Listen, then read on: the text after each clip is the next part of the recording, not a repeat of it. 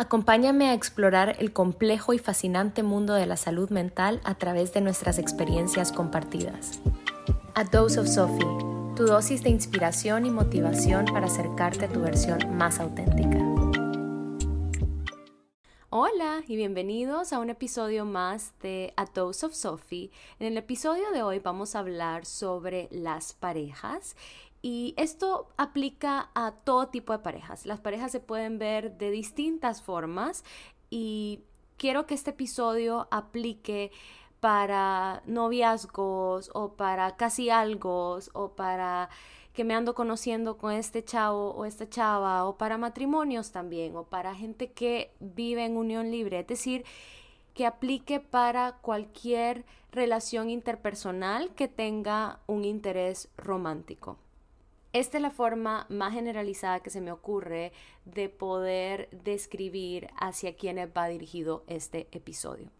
Y de alguna manera creo que nos compete a todos porque ven que hemos hablado muchísimo en este podcast, específicamente en esta segunda temporada, de esta necesidad que tenemos de conectar con el otro, de esta naturaleza de ser seres sociales y de alguna manera la pareja viene a ser esta relación que escogemos. Ven que a diferencia de la familia, la pareja no nos toca.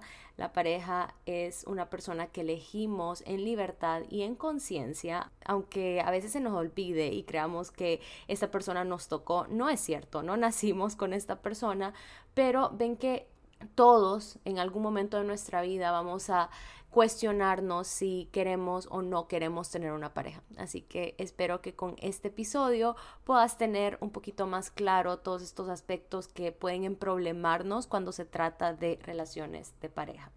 Y vamos a ver, vamos a navegar este episodio a través de ocho puntos, ¿ok? Bueno, ese es el outline que tengo. Vamos a ver si no cambia a medida que vaya grabando este episodio. Pero el punto uno, que va muy atado a lo que digo al inicio de todo tipo de parejas, es que las etiquetas, los labels, estos de si somos novios o no, si somos casi algo, que si estamos casados o no, esto es muy personal, ¿ok? En mi caso, para mí sí era importante. Yo creo que ya les he contado que cuando se trata de relaciones en sí, a mí me gusta tener las cosas claras. Yo necesito saber y si yo te siento rara y sos mi amiga, te voy a preguntar qué te pasa. Y si sos mi pareja, lo mismo, ¿verdad? Porque yo necesito como tener las cosas claras, saber dónde estoy parada. Y para mí sí era importante como saber si yo era la novia o no de alguien o saber si esta relación que estoy teniendo tiene algún futuro, no necesariamente un matrimonio, pero sí una relación con un mayor compromiso o con una meta, ¿no? O con, con algo en común. Entonces, para mí esto es importante, pero entiendo por qué para algunas personas puede que no sea importante. Entonces, cuando se trata de estas etiquetas que le damos a las relaciones, ya sea que somos novios o no somos novios, o que nos queremos casar o que no nos queremos casar, o que solo queremos vivir juntos, esto va a depender de cada uno y aquí sí es importante que las dos personas de la relación estén en la misma página, ¿ok? Porque si uno espera algo del otro, digamos, yo espero que el otro me pida ser su novia y el otro no quiere tener novia, o sea, o quizás el tag de novia no es importante, esto puede causar muchos problemas, muchas expectativas no cumplidas y la comunicación en general es un pilar fundamental de las relaciones de pareja.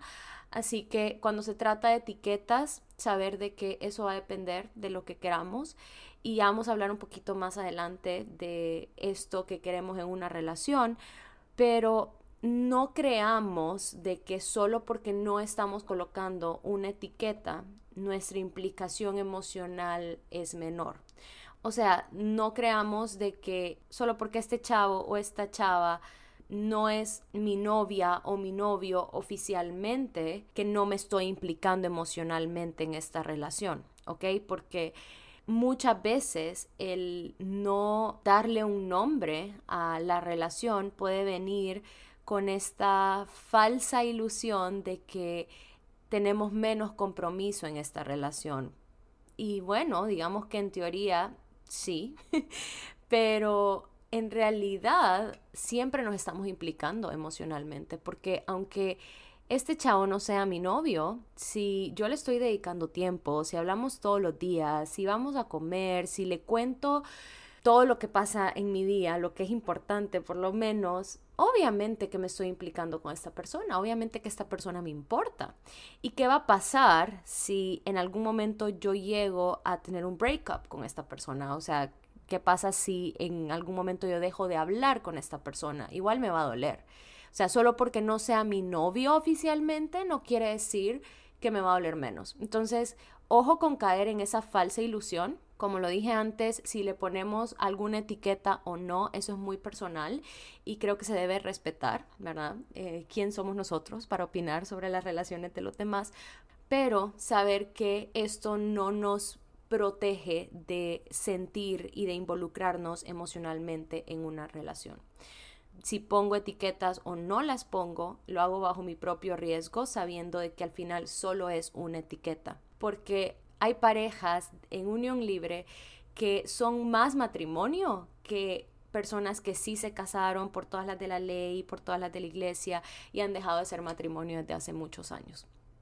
Entonces, en realidad las etiquetas no dicen nada, es algo muy personal, es algo que quizás te tengas que preguntar qué tan importantes sean para ti o no, pero que independientemente la etiqueta o no, saber de que cuando estamos en una relación con una persona y tenemos este interés de conectar, de intimar, ojo, y cuando me refiero a intimar me refiero a compartir psicológicamente hablando, o sea, hablar de lo que nos pasa, hablar de lo que pensamos, hablar de cómo sentimos, hablar de nuestros problemas, hablar de las cosas buenas también. Entonces, que en ese intimar nos estamos involucrando independientemente esta relación tenga una etiqueta o no. Segundo punto, las infidelidades. Recibí muchas preguntas o bueno, muchas inquietudes sobre las infidelidades y creo que puedo hablar un episodio sobre las infidelidades, pero solo voy a decir algo que creo que es el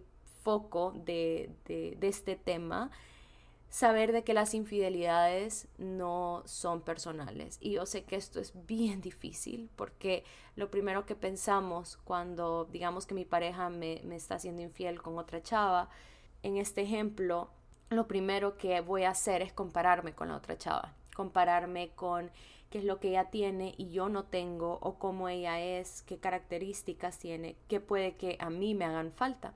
Eso es lo, lo que primero viene a nuestra mente, ¿no? Pero si yo tomo esa dirección, yo me estoy responsabilizando de la infidelidad de mi pareja.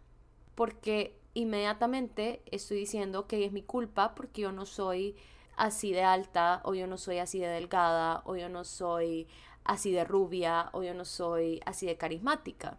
Y ojo, todo lo que el otro hace no tiene nada que ver con nosotros. O sea, yo no puedo controlar a la otra persona Y las infidelidades o el que una persona decida hacerle infiel o no a su pareja es una decisión que esa persona toma y nada de lo que hagamos o dejemos de hacer puede evitarlo porque no tiene nada que ver con nosotros. Y ven que existe esta creencia de que como mujeres siempre tenemos que andar arregladas o que tenemos que atender a nuestra pareja porque se puede ir. Pero ven que nuevamente ahí nos estamos cargando con la responsabilidad de las acciones del otro.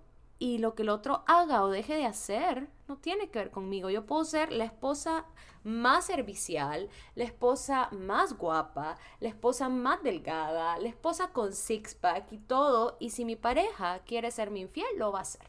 Porque no tiene que ver conmigo, tiene que ver con esa persona, tiene que ver con él, tiene que ver con ella.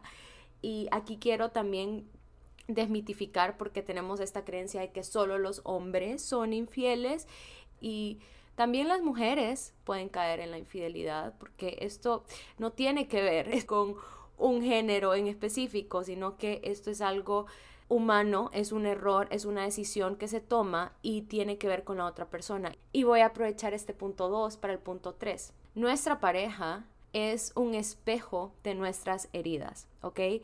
Es decir, que la infidelidad viene siendo una herida porque la persona que es infiel más que serle infiel a su pareja, se está siendo infiel a sí mismo, porque está viviendo esta doble vida, por así decirlo, pero está viviendo todas estas capas de sí mismo y qué pasa que no las puede integrar.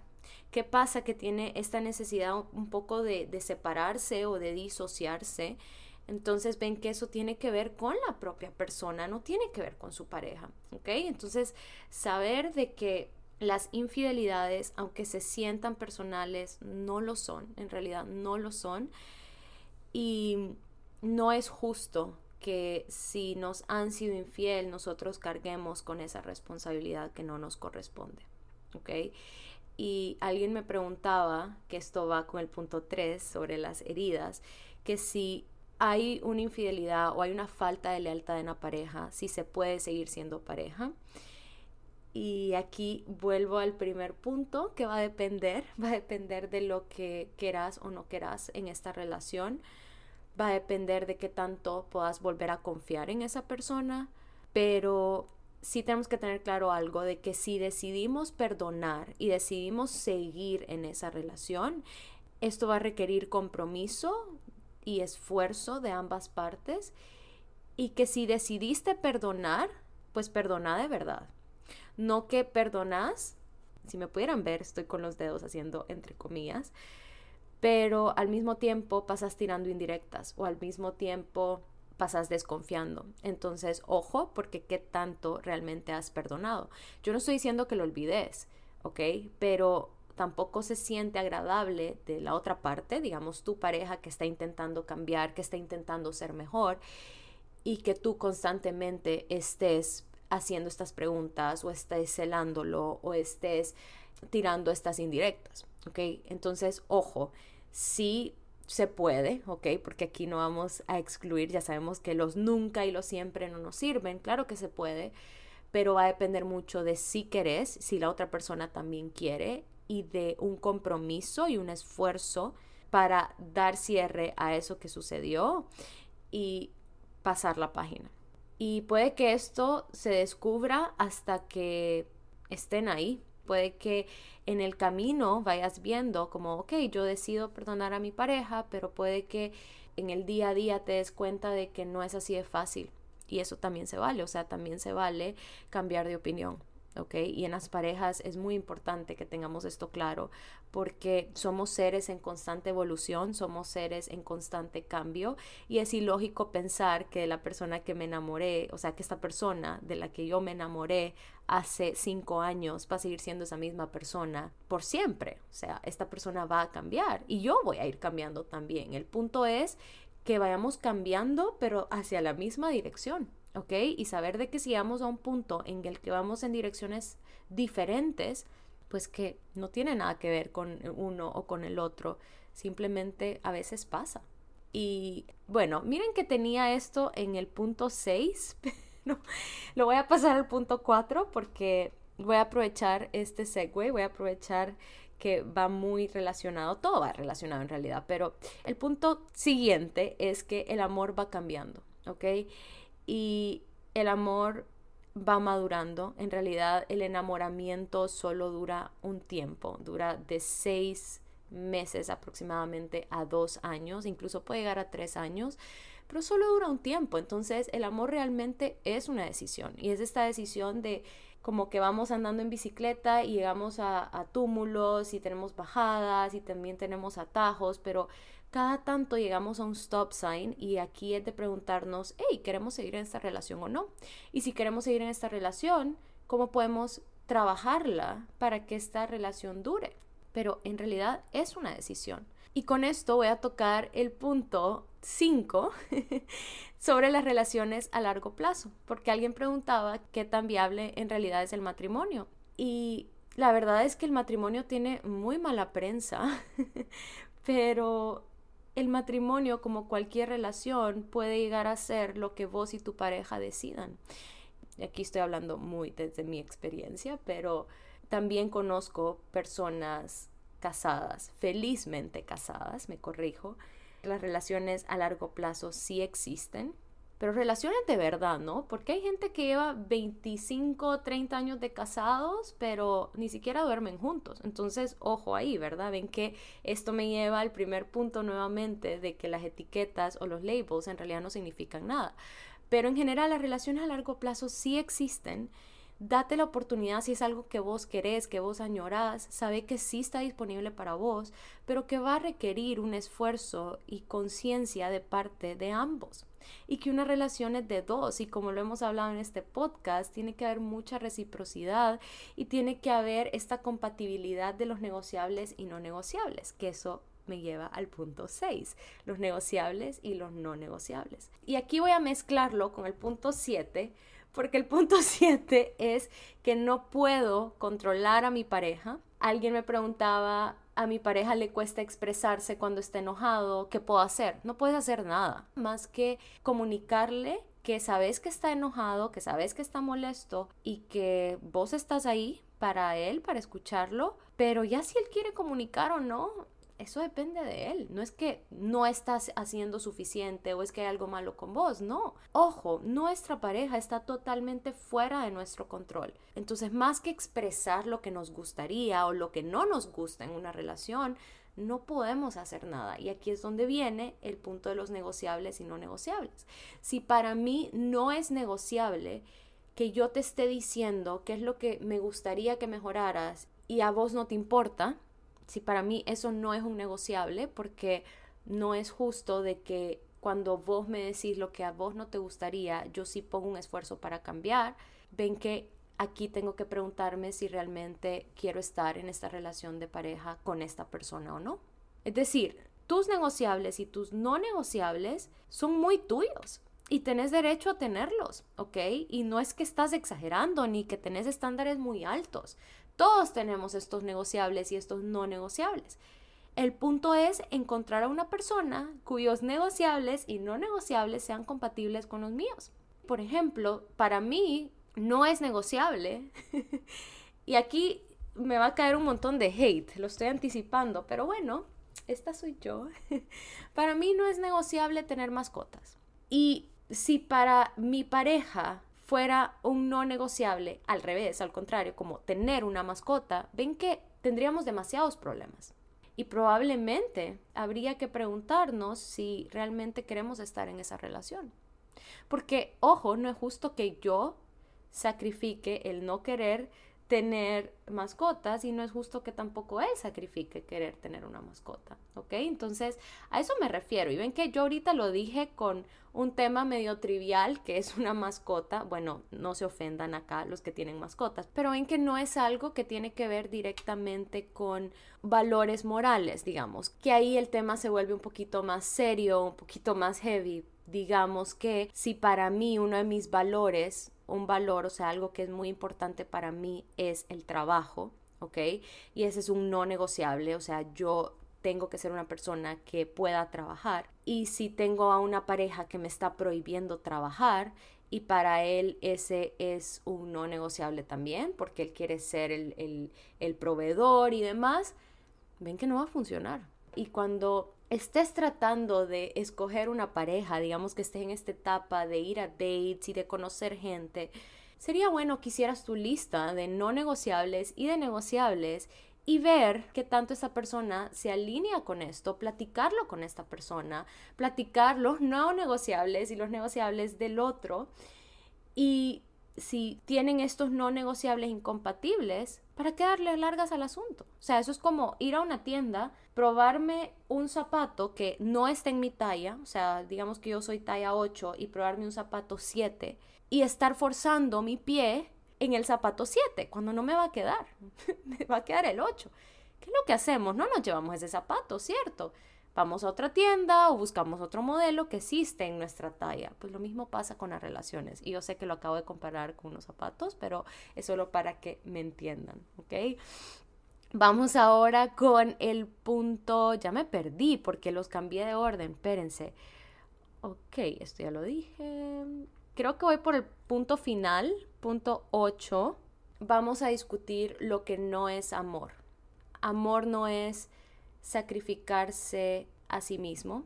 Yo sé que se nos ha vendido que el amor es sacrificio, pero no es cierto. El amor no es sacrificio, el amor no es sacrificar mis metas, mis anhelos, mis sueños por el otro.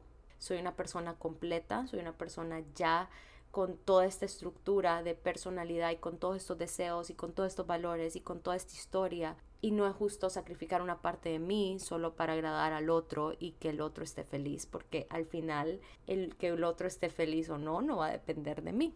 Tampoco es amor sentirnos esclavizados, sentir de que yo le poseo al otro y que el otro pueda tomar decisiones sobre cómo debo vivir o lo que debo o no debo hacer en mi vida. Amor tampoco es aislamiento, amor tampoco es que yo solo esté con mi pareja y que no pueda tener contacto con alguien más, con mi familia, con mis amigos, con mis compañeros. El amor en realidad es libertad, no es una cárcel. El amor no desmotiva tampoco, o sea, el amor no es el que me estén cortando las alas a cada rato, el que me estén haciendo de menos, el que se estén burlando de mí. El amor tampoco es cambiarme o cambiar al otro. Desde el momento en que yo le digo a mi pareja, ay, me gustas, pero quisiera que fueras más atento, que fueras más cariñoso, que fueras más expresivo, que fueras más comprensivo. O sea, si le estoy diciendo que me gusta, pero que tiene que cambiar todo ese montón de cosas, en realidad me gusta o me gusta la versión que yo creo que él o ella puede llegar a ser. Ojo con eso. El otro no es nuestro proyectito personal para que lo arreglemos, ni nosotros somos proyectitos personales del otro. El amor no es miedo, el amor no te tendría que dar ataques de pánico o sensaciones de ansiedad. Tu pareja en realidad debería idealmente ser tu compañero de equipo, saber que ese puerto seguro en el que puedo encontrar descanso, en el que puedo encontrar comprensión, en el que puedo encontrar compasión y en el que puedo recordarme lo increíble que soy cuando yo lo he olvidado. Eso es lo que tu pareja idealmente debería de ser, no una fuente de estrés. El amor no maltrata en ningún sentido. Y el amor definitivamente que no es perfecto. No es como lo venden en las historias, ni en los libros, ni en las novelas. Como lo dije, creo que en el punto 3, tu pareja va a venir a reflejar tus heridas. Y ahí hay dos opciones, o salir corriendo o examinarme. Examinar mis patrones, examinar mis dinámicas, pedir ayuda cuando lo necesite porque definitivamente que no es un trabajo que podemos hacer por nuestra cuenta muchas veces, pero es saber de que antes de señalar al otro, me señalo a mí. Y una vez que me puedo examinar, puedo revisitar mis traumas, mis heridas, que muchos de ellos también pueden ser producto de exparejas. Eso es algo que tú y tú tenés que trabajar. Y no se trata de borrarlo de tu historia, se trata de que a pesar de tus traumas, a pesar de tus heridas, podas amar y darle la oportunidad a otra persona, porque no se vale que por la acción de alguien más yo tenga que sacrificar toda mi vida y tenga que sacrificar a todas las potenciales parejas que puedo tener. Así que eso es lo que les quería compartir hoy. Y si llegaron al final de este episodio, les voy a pedir que me dejen en mi último post de Instagram un emoji del espejo. Este emoji lo pueden encontrar, déjenme ver. Bueno, sean a los emojis y está en la sección de objects, que es el icono de un foquito. Y está debajo de, en la línea del osito, abajo hay una muñeca rusa, luego está un cuadro y después está el espejo. Entonces, pónganme el espejo en un comment en mi último post de Instagram para saber que llegaron hasta acá, porque creo que ese es el cierre perfecto para este episodio. Sí, somos seres sociales, sí, queremos conectar con los demás, sí, queremos tener parejas, pero qué tan dispuestos estamos para examinarnos y trabajarnos nosotros.